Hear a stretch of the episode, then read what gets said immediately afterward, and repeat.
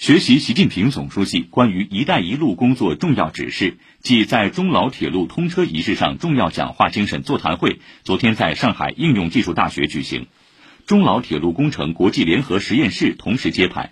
请听报道。四年前，上海应用技术大学与老挝苏发努冯大学合作，为中老铁路运行培养急需的技术人才。目前，首届九名老挝留学毕业生已经开始服务于中老铁路。第二批老挝留学生代表李东引用了一句中国的谚语说：“人逢喜事精神爽。”他想通过专业学习为老挝建设更多的铁路。我也很激动，终于开通了。以后我想把一条从万象到我们最南部的到柬埔寨那边，要修一条沿线这样的，从南到北一个完整的铁路。很希望疫情结束后，大家能多多去老挝旅游，看老挝的美丽风景。和热情的老挝人民。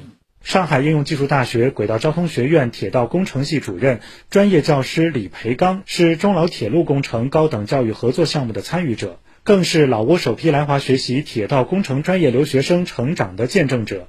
他说：“中老铁路的通车正持续深化与“一带一路”国家铁路互联互通。”他也欣慰地看到了同学们在中老铁路的实习和培训中的成长。老中铁路有限公司，还有中国铁路昆明局集团有限公司，我们这些技术人员、管理层都对我们的学生很点赞，他们真的很努力、很认真。座谈会上，中老铁路工程国际联合实验室揭牌。上海应用技术大学党委书记郭庆松说：“中老铁路开通后的运营维护是关键，需要大量的本土化高级铁路技术人才。今后将聚焦重点，精雕细琢，为老挝培养更多的专业人才。”铁路工程这一块呢，它的人才需要是多维。今后呢，不光是轨交学院，还有计算机学院、机械学院，都可以进一步为他们培养人才呢，提供一个非常好的专业基础。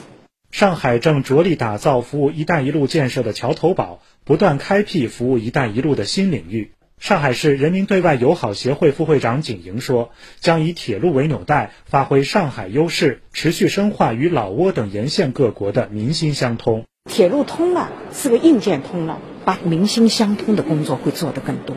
所以，作为我们上海友协，在为国交友、为世接好上，我们要积极的努力，为国家服务，为上海的建设服务，把我们的朋友圈做得大大的。以上由记者刘康霞、李斌报道。